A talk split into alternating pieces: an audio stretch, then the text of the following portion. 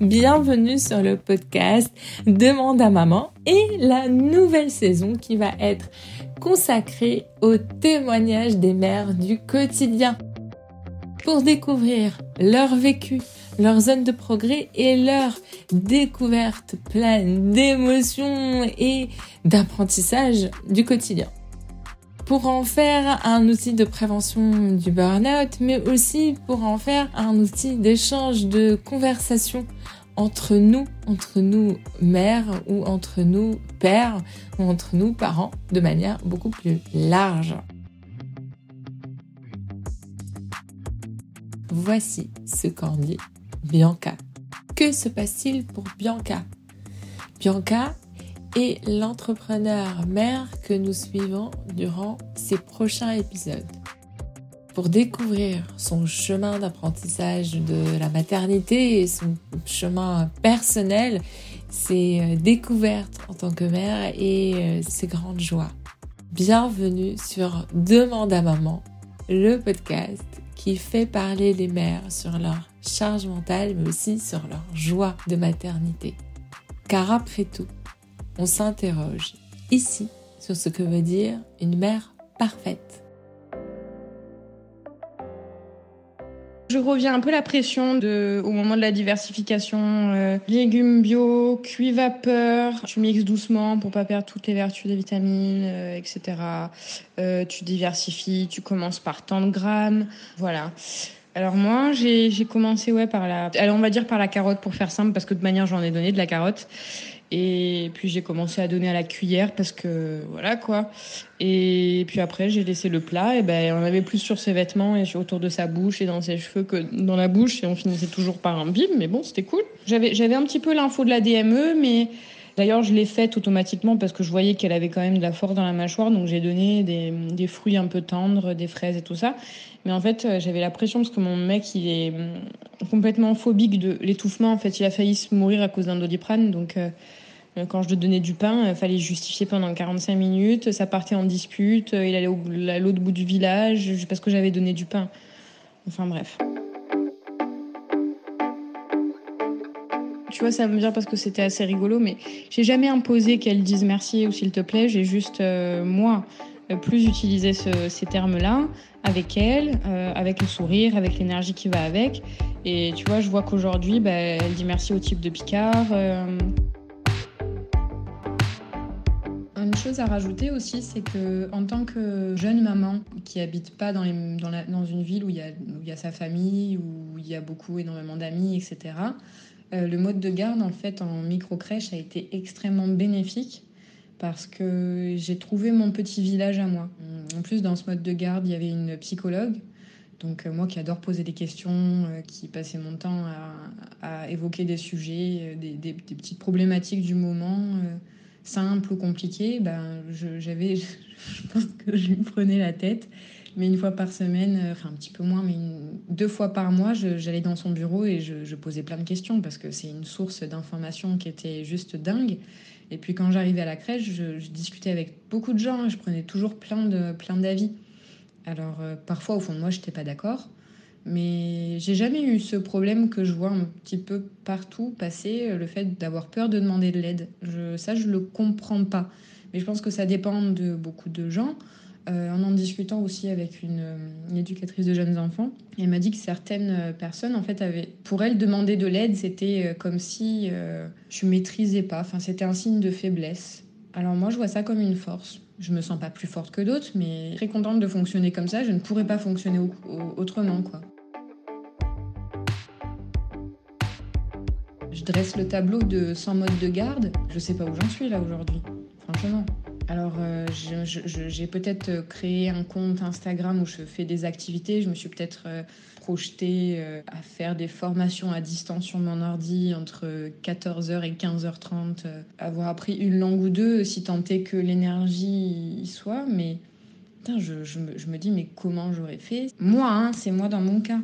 Bérangère de la crèche des petites pousses où il a psychanalyste, pédopsychiatre enfin en tout cas psychologue de la petite enfance ou psychologue des enfants. Il faudrait que je regarde quel est le nom exact. Elle m'a aidé déjà parce que je savais qu'elle était là.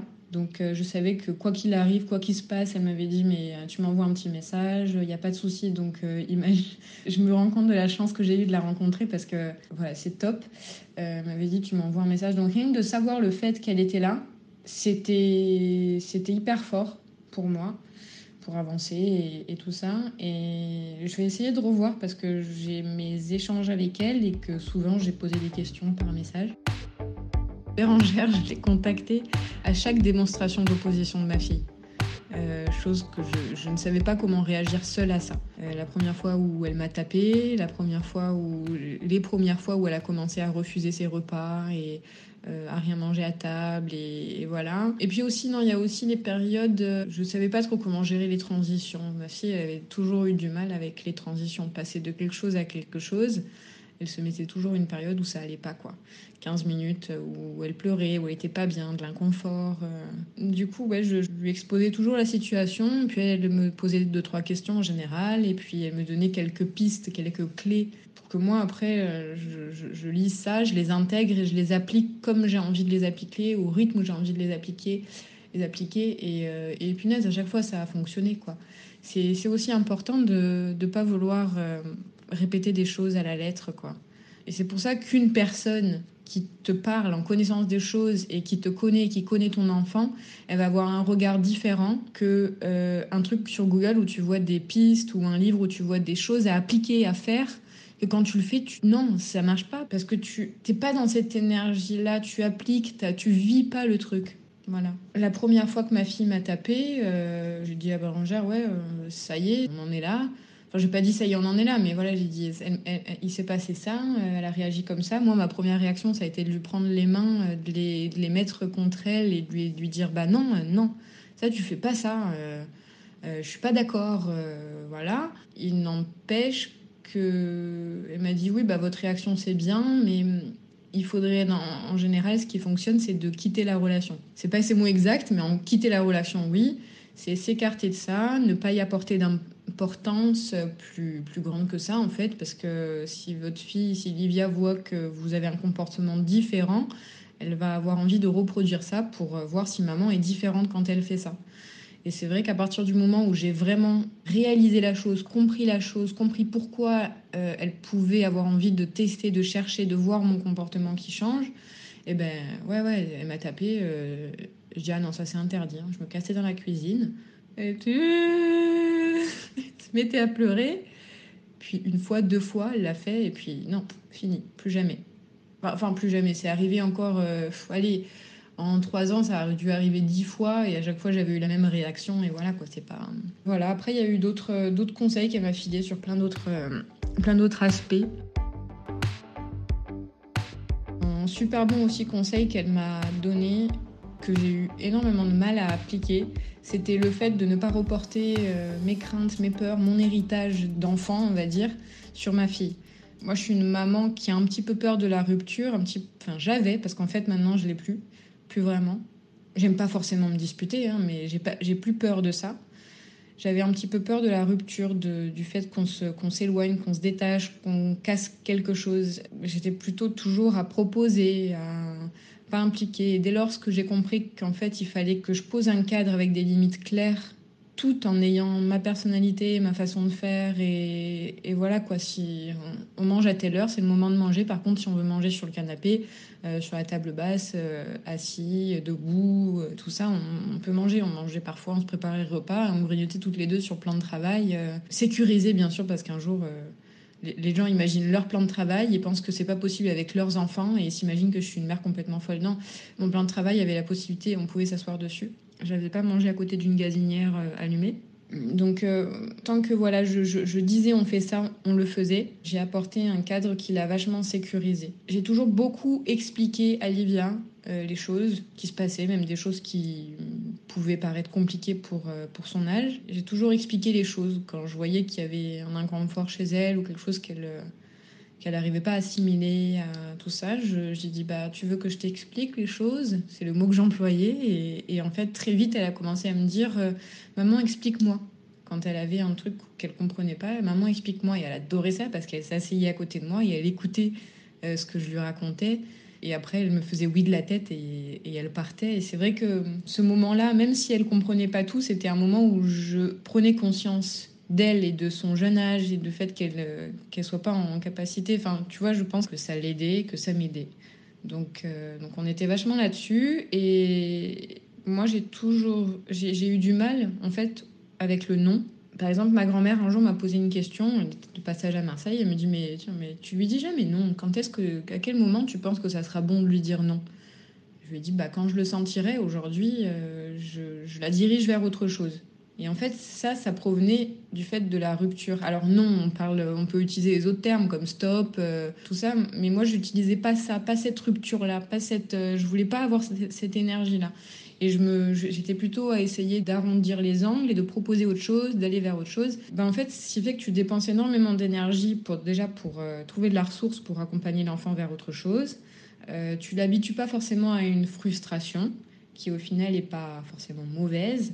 Et voilà. Et donc moi, j'ai eu beaucoup de mal à instaurer voilà, les, les limites de cette manière-là. Puis au jour où j'en ai pris conscience, j'ai commencé à y réfléchir et à arranger ça.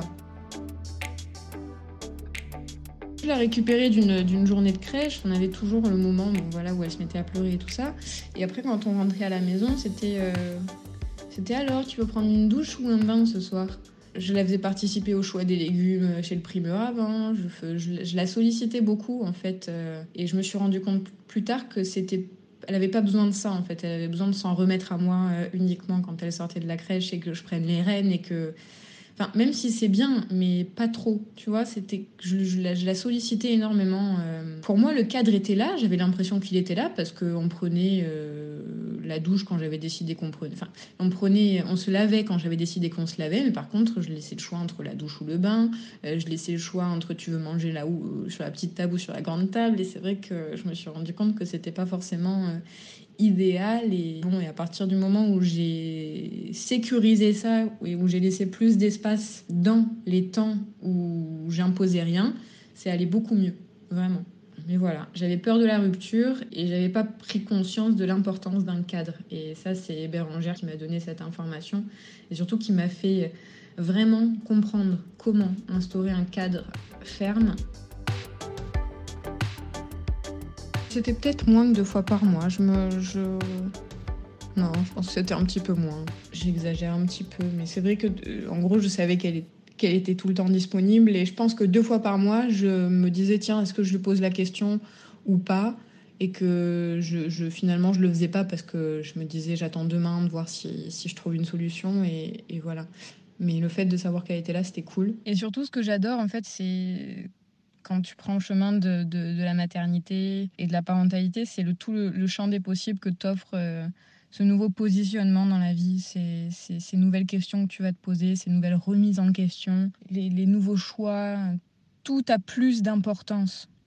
Donc c'est pas que tu n'en avais pas avant, mais tout est plus mesuré. Et c'est pour ça qu'il y a une notion d'équilibre aussi qui est super importante et l'équilibre entre le bien, le mal, peser le pour, le contre, tout, tout a beaucoup plus d'importance et ça amène à une espèce de mécanisme dans tes choix d'adulte après. Enfin, ça amène à une facilité après pour prendre des choix en fait, parce que tu passes ton temps à te dire euh, putain, euh, est-ce que je lui redonne un biberon alors qu'il a bu il y a deux heures euh, Ouais, mais il a l'air d'avoir faim. Bah bien sûr qu'il faut que je lui donne, mais en même temps, ah merde, ça va lui faire des colites. Enfin voilà, mais c'est une question de voilà de peser le pour et le contre et puis à un moment donné, ça tout devient plus fluide, plus facile parce que voilà, une fois que tu as déjà fait tes erreurs, en plus, tu vas quoi. C'est important les erreurs.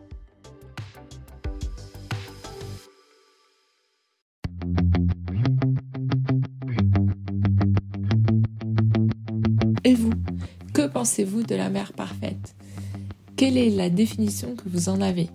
Quelle est la définition de la charge mentale? J'espère que cet épisode et ces témoignages avec Bianca vous ont plu. N'hésitez pas à laisser des étoiles et des commentaires et partager autour de vous. Et pourquoi pas nous envoyer votre témoignage pour participer vous aussi au prochain épisode. Nous serons ravis de pouvoir écouter votre vécu de maman.